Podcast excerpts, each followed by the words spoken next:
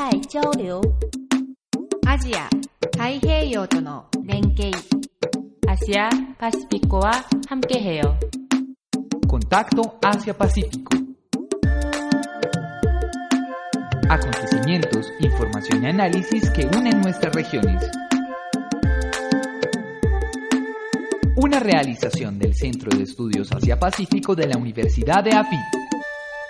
Bienvenidos a Contacto Asia-Pacífico, un programa realizado por el Centro de Estudios Asia-Pacífico y emitido a través de Acústica, emisora web de la Universidad EAFIT.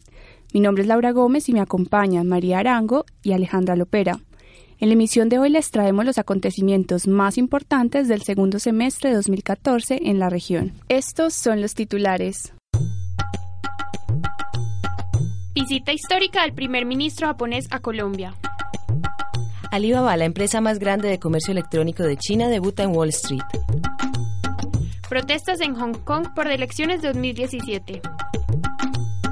Joko Widodo se posesionó como nuevo presidente de Indonesia.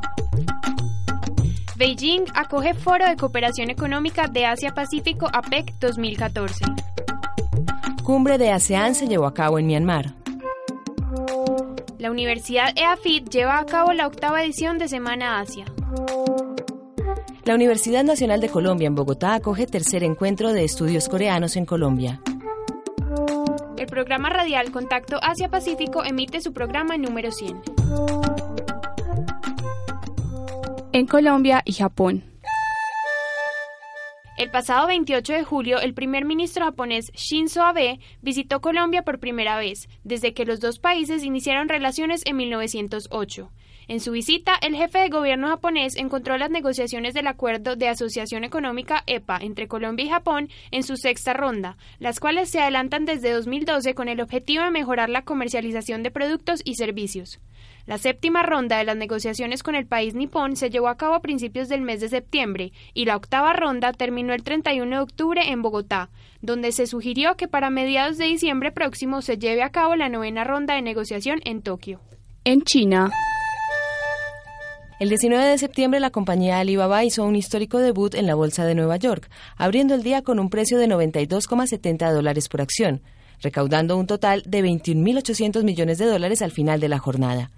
El grupo Alibaba, que representa el 80% del comercio electrónico en China, se ha apreciado más de un 17% desde que debutó en Wall Street hace dos meses y actualmente tiene una capitalización de mercado de más de 283 mil millones de dólares, por encima de otras empresas de este tipo en Wall Street, como Facebook o Amazon. En Hong Kong. El 28 de septiembre, los activistas a favor de la democracia del movimiento Occupy Central de Hong Kong se unieron a la protesta estudiantil que había iniciado días antes en respuesta al anuncio que emitió el gobierno de China sobre algunos límites que se establecerían en cuanto a las personas que podrían presentarse para las elecciones de 2017. Desde entonces, tanto los activistas como el gobierno han hecho esfuerzos por lograr un diálogo, el cual se vio interrumpido a principios de octubre debido a enfrentamientos entre manifestantes y miembros de sectores leales a Beijing. El número de manifestantes en Hong Kong ha disminuido considerablemente desde el inicio de las protestas y actualmente se conoce que se le ha negado la entrada a China continental a varias personas identificadas como miembros del movimiento. En Indonesia. El 20 de octubre se posesionó Joko Widodo como nuevo presidente de Indonesia, elegido durante las elecciones realizadas el pasado 9 de julio, donde más de 130 millones de personas acudieron a las urnas a ejercer su derecho al voto. Con un porcentaje total del 53%, el candidato de la reforma y ganador de las elecciones superó a su rival, el general Prabowo Subianato, quien obtuvo el 47% de los votos. En Asia Pacífico. Del 5 al 11 de noviembre se llevó a cabo en Beijing la vigésimo segunda edición de APEC, donde se discutió un proyecto para ampliar la conectividad en Asia-Pacífico impulsando el desarrollo del comercio entre sus miembros. La presidenta de Chile, Michelle Bachelet, sostuvo que su país, junto con México y Perú, podrían interceder para que la Alianza del Pacífico sea miembro observador de APEC. En Myanmar. Del 11 al 13 de noviembre se llevó a cabo la vigésimo quinta cumbre de ASEAN en Nay Pyi capital de Myanmar. En la cumbre se trató, entre otros temas, el conflicto territorial en el mar de China Meridional entre varios países de la ASEAN y China, situación por la cual ASEAN impulsa la firma de un código de conducta para todos los países afectados por las reclamaciones soberanistas. En la Universidad EAFIT. La octava versión de Semana Asia se realizó entre el 19 y 22 de agosto y tuvo como tema principal los encadenamientos productivos en Asia-Pacífico, experiencias para América Latina. La agenda académica contó con la realización de diversas conferencias en donde participaron académicos como Daniel Ken Molina Rodríguez, especialista en economía, integración y comercio del Banco Interamericano de Desarrollo, el doctor Francisco Monge, subdirector general de la Dirección de Comercio Exterior de Costa Rica, Juan Felipe López Aimes, investigador asociado de la Universidad Autónoma de Nuevo León en México, entre otros representantes del sector público y privado de Colombia.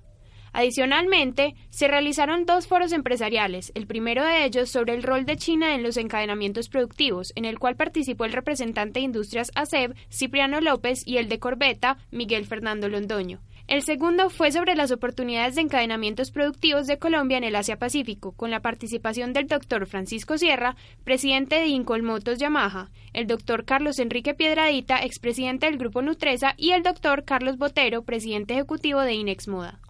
La agenda cultural contó con el apoyo de la Embajada de Indonesia en Colombia y de la Embajada de la República Socialista de Vietnam en Venezuela, concurrente para Colombia y su consulado honorario en nuestro país. En Colombia. Entre el 30 de septiembre y el 2 de octubre se llevó a cabo en la Universidad Nacional de Colombia en Bogotá el tercer encuentro de estudios coreanos en Colombia. Este evento fue realizado por la Asociación de Estudios Coreanos en Colombia con el apoyo de Korea Foundation, la Embajada de la República de Corea en Colombia, la Universidad de Corea, la Universidad Central y la Universidad Nacional de Colombia. El evento contó con la participación del señor embajador de la República de Corea, Cho Jong-jun, la presidenta de la Asociación de Estudios Coreanos en Colombia, Luz Amparo Fajardo Uribe, y ponentes de Colombia, México, Argentina, Estados Unidos y Corea del Sur. La agenda académica estuvo compuesta por conferencias sobre relaciones internacionales, economía, política, cultura y literatura. El Centro de Estudios Asia-Pacífico de la Universidad de AFIT participó en el encuentro con la conferencia La mujer en las corporaciones coreanas a cargo de Alma Castro y Nazli Munera, asistentes de investigación del centro, y con un conversatorio sobre el TLC Colombia-Corea moderado por Adriana Roldán, profesora asociada del Centro de Estudios Asia-Pacífico de la Universidad de AFIT. El 19 de noviembre, nuestro programa Contacto Asia-Pacífico emitió su programa número 100 con la participación de Santiago Ramírez, negociador internacional de la Universidad EAFIT y fundador del programa.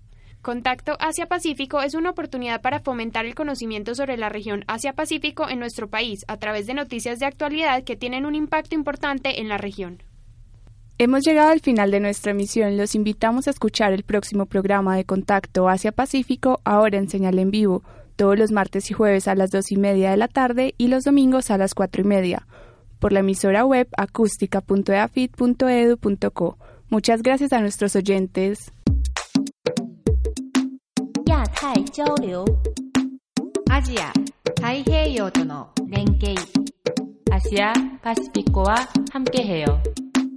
Contacto Asia-Pacífico. Acontecimientos, información y análisis que unen nuestras regiones. Una realización del Centro de Estudios Asia Pacífico de la Universidad de AFI.